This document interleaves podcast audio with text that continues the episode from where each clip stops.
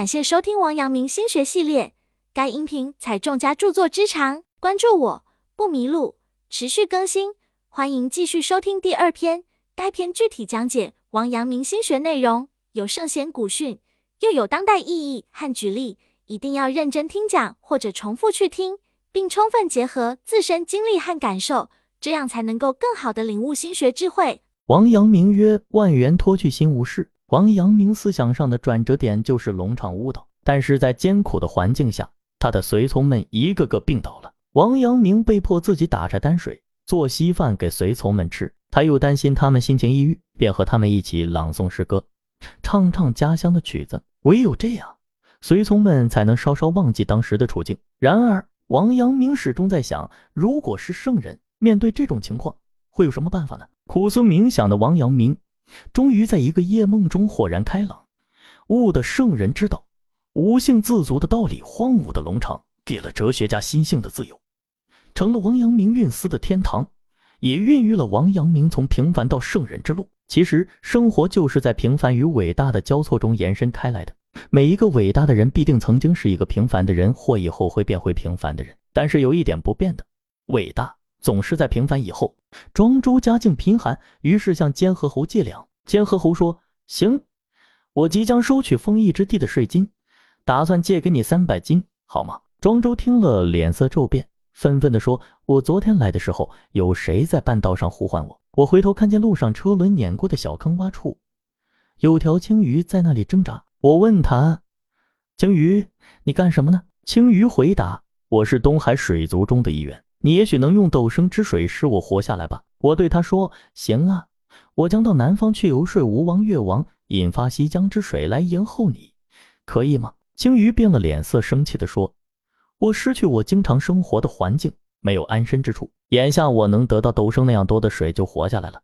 而你竟说出这样的话，还不如早点到甘雨殿里找我。得到的圣人庄子的生活，其实和大部分人一样，并非不食人间烟火，他也会遭遇贫穷。”甚至连饭都吃不上，只有去借钱，还惨遭拒绝。但是当面对生命中的困窘时，他们能保持超然物外的心境，坚持自己卓尔不群的人格。我们还可以说，圣人就在平凡的人世间。一个真正了不起的人，自己心中是没有伟大这个观念的。他认为帮助别人都是人应该做的事情而已，做完了就过去了，心中不留痕迹。这是符合王阳明将万物众生看作一体的观点的。每一个生命都是如此平凡。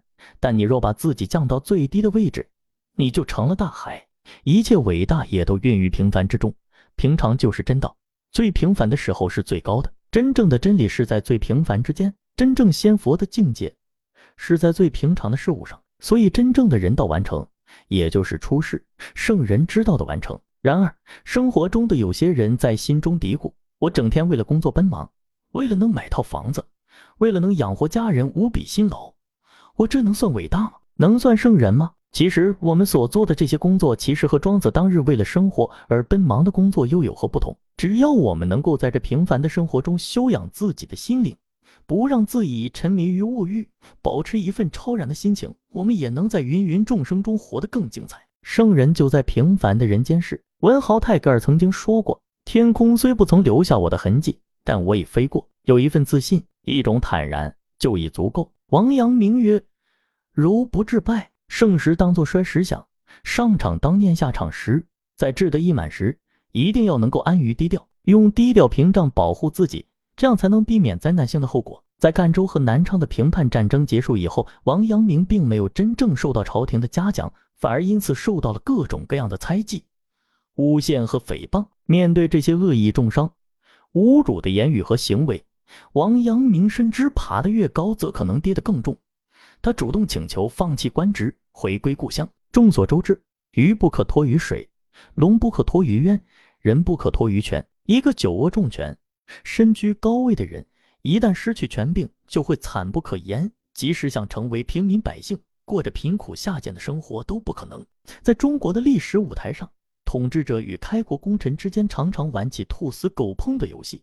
懂得了游戏规则，才能占据博弈中的主动权。越王勾践卧薪尝胆，灭吴复国，这其中起了关键作用的是他的两大功臣，一个是范蠡，一个是文种。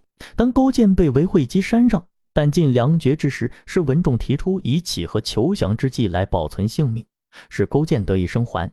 当勾践被拘往吴国，是文种留在越国救死扶孤，耕战自备，发愤图强。当勾践从吴国归来之后，是文种提出了破灭吴国的七种办法。勾践打败了吴国，称霸一时。就在欢庆胜利的时刻，范蠡急流勇退，隐姓埋名，弃政经商去了。他出逃之后，曾给文种送来一封信，说：“叫免死，走狗烹，飞鸟尽，两弓藏，敌国破，谋臣亡。越王可与共患难，不可与共欢乐。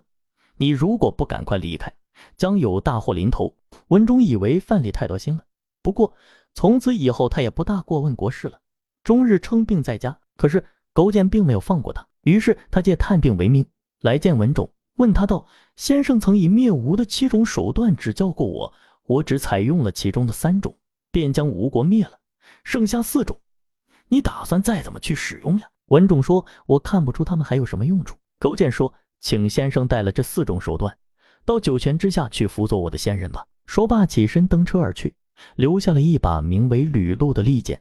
文种明白勾践容不下他了，便自刎而死。兔死狗烹不止反映了历代功臣的悲剧命运，也揭示了最高掌权者的性格特征。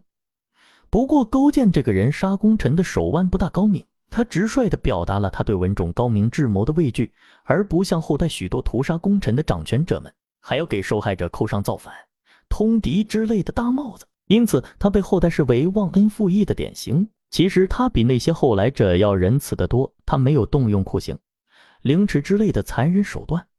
只留下一把宝剑，由文种自行就死，而且他也最只文种一人，而没有大肆株连，所以知晓兔死狗烹的游戏规则，不与人共富贵，才能全身而退。本节结束，感谢收听王阳明心学系列，该音频采众家著作之长，关注我不迷路，持续更新，欢迎继续收听。